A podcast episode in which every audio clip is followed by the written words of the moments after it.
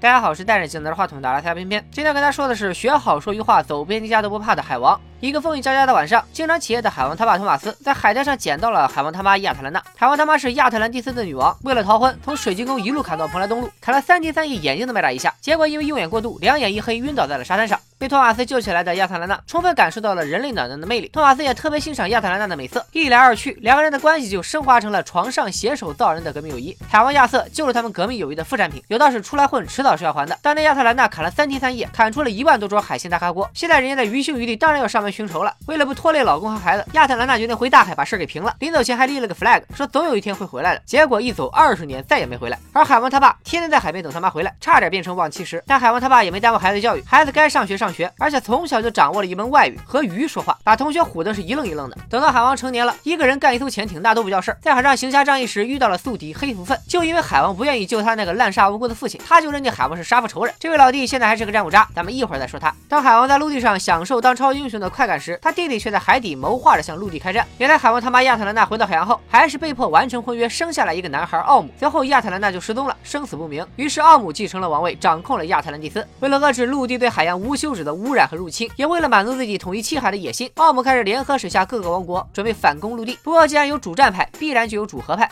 奥姆的未婚妻魅拉就是坚定的主和派，她不忍心看见上百万的海洋和陆地生灵白白送命，于是就想让海王统一七海，然后再平衡陆地和海洋的关系。他是这样说的 ：“You are the bridge between land and sea。”为啥总感觉这句话似曾相识呢？You could be the bridge between two peoples. We are the bridge to a greater understanding between all men.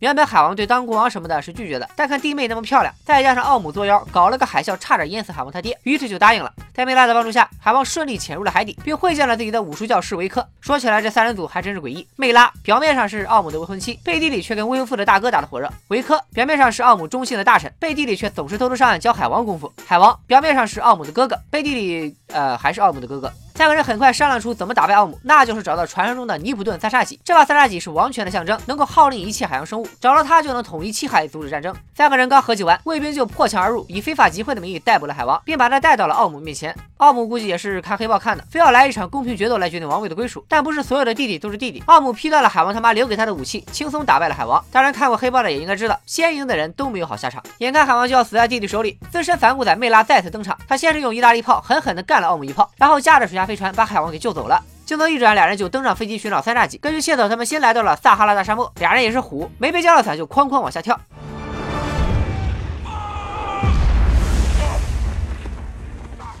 他俩误打误撞掉进了地下遗迹，还发现了一个超大型的燃气灶。他们掏出随身携带的超迷你液态石油气瓶怼了进去，结果燃气灶一点反应都没有。机灵鬼梅拉想了想，撒哈拉以前也是海洋，所以不应该点火，应该点水。于是他发动了自己的超能力，吸出了海湾的体液。呃，好污的超能力啊！总之，燃气灶被整开了，火苗一下窜老高，窜出个三 D 投影。投影里的国王说了一段废话之后，告诉他们要去地心藏海找下一步线索。这边帅哥美女忙着夺宝奇兵的时候，奥姆那边也没闲着，他联系上了海王的宿敌黑福分，给了他最牛的海底装甲。黑福分这个小伙表面上看是个莽夫，实际上是个黑人手工哥，当时就把装甲拆了，改装成一套更宽敞酷炫的，尤其那个头盔太帅了，做的跟苍蝇似的。要知道小黄人大眼萌，小黑人大眼就是丑了。黑福分带着一票海底士兵去追击海王，两方人马就在意大利的西西里岛遭遇了。没错，就是意大利。但什么地心藏海就是指的地中海。到了意大利的海王和梅拉开启恋爱模式，一边吃花一边傻笑，其乐无穷。万年单身狗黑部分先有杀父之仇，又有单身之痛，当头就给了他俩一发激光。打完几发激光之后，黑部分竟然消停了，想要单挑。不得不感叹这部剧里的反派真是高风亮节，动不动就要单挑。单挑你就好好单挑呗，砍一刀发一道激光，打的海王是生活不能自理。但他非要耍个花活，换鞭子抽起海王来。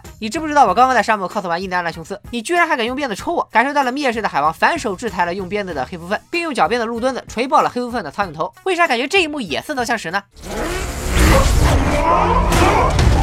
另一边被杂兵追着跑的梅拉，经历了一场超长的镜头追逃后，来到了一家葡萄酒庄，然后发动超能力，把葡萄酒凝聚成水箭，把杂兵们都戳死了。一根箭就是七八瓶八二年拉菲的价格。有钱人的世界果然不是很懂。搞定了反派，又找到了线索，于是俩人船不停桨的朝着地心藏海就去了。那我就更不懂了，俩人一个海王，一个海后，在水里游，哪个不比船快？靠着这份智商，他俩被一群鱼怪撵着逃入海底，卷入暗流。再次浮上水面时，竟然就直接到了藏宝地。我的妈呀！呃，我不是表示惊讶，海王真的看见了他妈。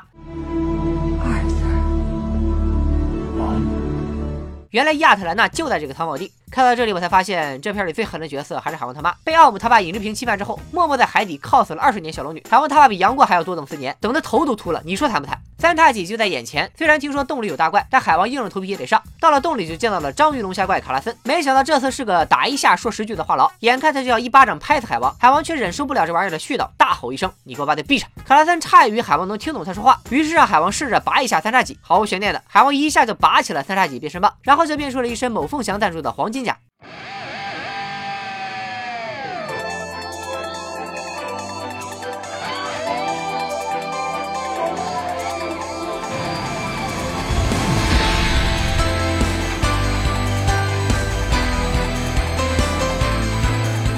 海王拿到三叉戟的时候，奥姆统一七海的战争也到了尾声。最后还在负隅顽抗的是咸水国，族人都是大龙虾，战争巨兽是一只大螃蟹，一打起来满屏幕都是断肢残獒，看得我直流口水。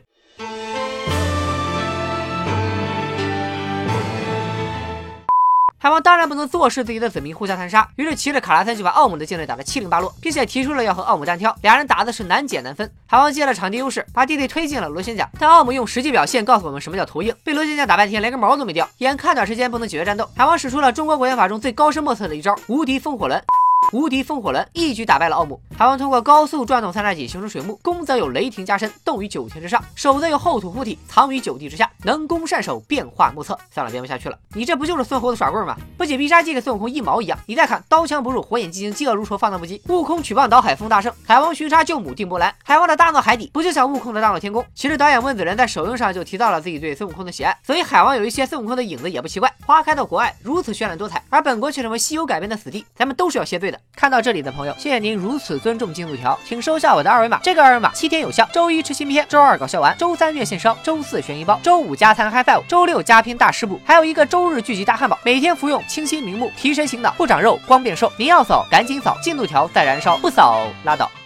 最后说一下结局，海王当了国王，并且和魅拉厮守。海王他爸忘妻是杨过，当然也等来了自己的小龙女亚特兰大，回到了岸上，和他过上了没羞没臊的性生活。海王作为紧接着正义联盟的下一部电影，整个 DC 电影宇宙除了神奇女侠外，都是低迷的情形下，面临的压力无疑是巨大的。但温子仁介入了西方式的宏伟特效，讲着有东方内核的故事，让影片节奏张弛有度的同时，又奉献了从头到尾几乎没有重复的动作戏，于是又带来了这部 DC 爆款，也让我们对今后的 DC 有了更多期待。不知道大家有没有发现，片片这次不但变长了，也比以前更加欢脱了。喜欢这种风格的话，请大家多多点赞投币、转发、收藏支持一下，拜了个拜。